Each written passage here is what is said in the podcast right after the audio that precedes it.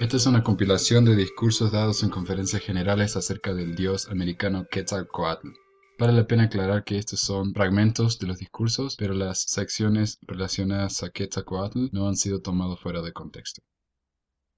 El evento más grande en la antigua América, por el elder Milton R. Hunter, abril de 1961. En estas tradiciones indias, las diversas tribus aborígenes dieron diferentes nombres a este dios blanco y barbado. Por ejemplo, en el Valle de México fue llamado Quetzalcoatl. En Yucatán fue conocido como Itzamna y más tarde fue llamado Cuculcán. El nombre más destacado, por el que fue conocido en el Perú, fue Viracocha. También fue llamado Tonapa. Sin importar el nombre por el cual el dios blanco y barbado fue conocido, todas las tradiciones indias eran similares. Este hecho indica que vinieron de una fuente común. Todos los eventos principales de la vida de Cristo, a saber su nacimiento virginal, el maravilloso trabajo misionero que hizo, los numerosos milagros que realizó, su muerte, su enterramiento durante tres días, su resurrección, su ascensión al cielo, su promesa final que vendría otra vez, fueron encontrados entre los indios americanos por los padres católicos cuando primero visitaron diversas partes del Nuevo Mundo. El padre Bernardo de Lizana, uno de los más devotos sacerdotes católicos de su época, hizo una labor misionera entre los indios Itzamaya de Yucatán durante el primer siglo de la conquista española. En su libro Historia de Yucatán y la conquista espiritual, escrito en 1633, Lizana mantiene que el jefe de los dioses benéficos de los Itzamayas era Utzamná.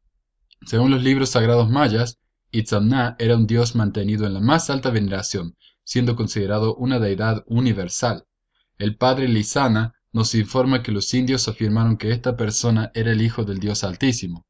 Itzamná había venido a la tierra y había vivido entre los ancestros de los mayas Itzá. Él, según Lizana, les había enseñado a los antiguos habitantes de Yucatán a leer y escribir, les había dado su gobierno y fue el fundador de su religión. El padre católico Lizana dijo, Itzamná fue llamado Kabul, la mano hábil, con la que realizó milagros, curó a los enfermos, colocando sus manos sobre ellos. Fue un rey, un sacerdote, un legislador, un gobernante de carácter benévolo como Cristo. La gente consultó a Itzamná acerca de cosas que sucedieron en lugares remotos y él les dijo de cosas presentes y futuras. Al mismo tiempo le llevaron a sus muertos y él los hizo vivir, y los enfermos se curaron, y por ello fue muy venerado y con razón, porque si es cierto que era un hijo de Dios, el único que podía dar vida a los muertos y salud a los enfermos, ya que eso es imposible para un hombre ordinario y para los demonios, pero solo el mismo Dios, quienes adoran los cristianos, que es el Señor de la vida y la muerte. La gente dijo que Él resucitó y curó. Hablando de la muerte de Itzamna, el padre Lizana escribió, Así fallece Itzamna, ese célebre hijo de Dios, tal vez nuestro Dios cristiano bajo otro nombre, y los Itzas creyeron que su alma fue a morar con su Padre Celestial. Ixtil Xochil, el príncipe mexicano lamanita, escribió acerca de la llegada de Quetzalcoatl, o Jesucristo, al Valle de México. Estableció la fecha, curiosamente, en la época en que El Salvador vivió en Palestina.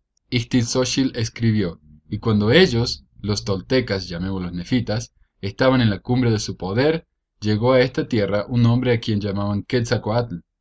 A causa de sus grandes virtudes, siendo considerado justo, santo y bueno, les enseñó el camino de la virtud por medio de hechos y palabras, y les prohibió los vicios y el pecado, dándoles leyes y buena doctrina y con el fin de abstenerse de sus placeres y deshonestidades, instituyó el ayuno entre ellos y fue el primero que adoraron y colocaron en la cruz. El doctor Herbert Joseph Spinden, uno de los eruditos más grandes del mundo sobre los indios americanos, declaró que Quetzalcoatl es la mayor figura en la historia antigua del Nuevo Mundo, con un código de ética y amor por las ciencias y las artes. Hubert Howe Bancroft escribió, Quetzalcoatl era blanco y barbado, venerable, justo y santo, quien enseñó por precepto y ejemplo los caminos de la virtud. Sus enseñanzas, según las tradiciones, tenían mucho en común con las de Cristo en el Viejo Mundo. Laurette Sojourn, un famoso arqueólogo mexicano, escribió recientemente un libro excelente sobre las creencias religiosas del mundo antiguo. Quetzalcoatl tiene el papel principal en ese libro. El escritor afirma que aproximadamente durante el tiempo de Jesucristo fundó la religión y la cultura cristiana en Palestina, la cual ha continuado hasta la actualidad. Un hombre de Dios, un genio super religioso llamado Quetzalcoatl, vivió en la antigua América y estableció la cultura de los indios. Él les dio su religión, partes de la cual duró 1500 años, hasta la época de la conquista española. Cito de Lauret Sojourn. Su papel esencial, hablando de Quetzalcoatl, como fundador de la antigua cultura americana, nunca fue cuestionado por cualquiera de los historiadores de los siglos XVI y XVII, que siempre afirman que al igual que nuestra era comienza con Cristo, lo de los aztecas y sus predecesores comenzó, aproximada al mismo tiempo, con Quetzalcoatl.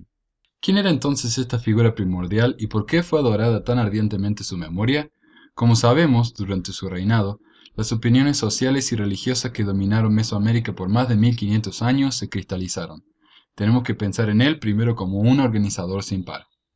Pero ¿de dónde deriva el poder de este estadista, el cual permitió amalgamar y transfigurar los elementos culturales que había heredado en un sistema tan dinámicamente homogéneo? Él evidentemente debe haber poseído una excepcional fuerza interior y todo lo que se sabe de él corrobora este punto de vista. Ciertamente la única persona que ha vivido en este mundo que podría haber cristalizado las opiniones sociales y religiosas que dominaron a la América antigua durante más de 1500 años antes de la conquista española, esa figura primordial que vivió y cumplió con su labor sin igual en el Nuevo Mundo, al tiempo que Cristo estableció la era cristiana en el Viejo Mundo, ese genio religioso que es supremo sobre todos los otros maestros religiosos conocidos, no podría haber sido otro que Jesucristo, el Salvador resucitado, quien hizo un trabajo fenomenal entre los nefitas. Por lo tanto, el Salvador resucitado y Quetzalcoatl y los otros dioses justos de la América antigua son el mismo. El Sacramento, la Ordenanza Poderosa, por Robert C. Bennion, junio de 1975. Los aztecas practicaban una versión más confusa y preocupante del sacramento. Cada solsticio de invierno Ritualmente mataban y comían una imagen de uno de sus dioses, Huitzilopochtli. La imagen en forma de hombre estaba hecha de semillas amasada con la sangre de niños. Después de hornearla, fue perforada a través del pecho con un dardo por un sacerdote, suplantando al dios Quetzalcoatl. El rey comía el corazón, mientras el resto del cuerpo era partido y distribuido entre los hombres de la comunidad para ser comido. Quetzalcoatl, dios de los toltecas que gobernaron México central antes de la invasión azteca, fue un dios benigno y amoroso que se sacrificó para dar vida a esta tierra. Pero un sacerdote llamado Tlacaelel, el asesor político ambicioso de tres sucesivos gobernantes aztecas, hizo que el dios azteca Huitzilopochtli tomara el lugar de Quetzalcoatl.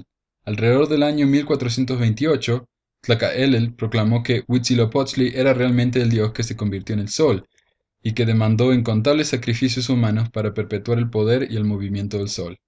Esta y otras historias similares de tribus pueblo de la misma lengua, como los aztecas, muestran que Quetzalcoatl, siendo sutilmente sustituido por la personalidad de Satanás, el autodenominado príncipe de este mundo, el ambicioso, egoísta y malvado, que de hecho era un portador de luz en la vida preterrenal, pero que perdió su puesto con el Padre y su oportunidad de liderazgo justo porque fue pobre en humildad.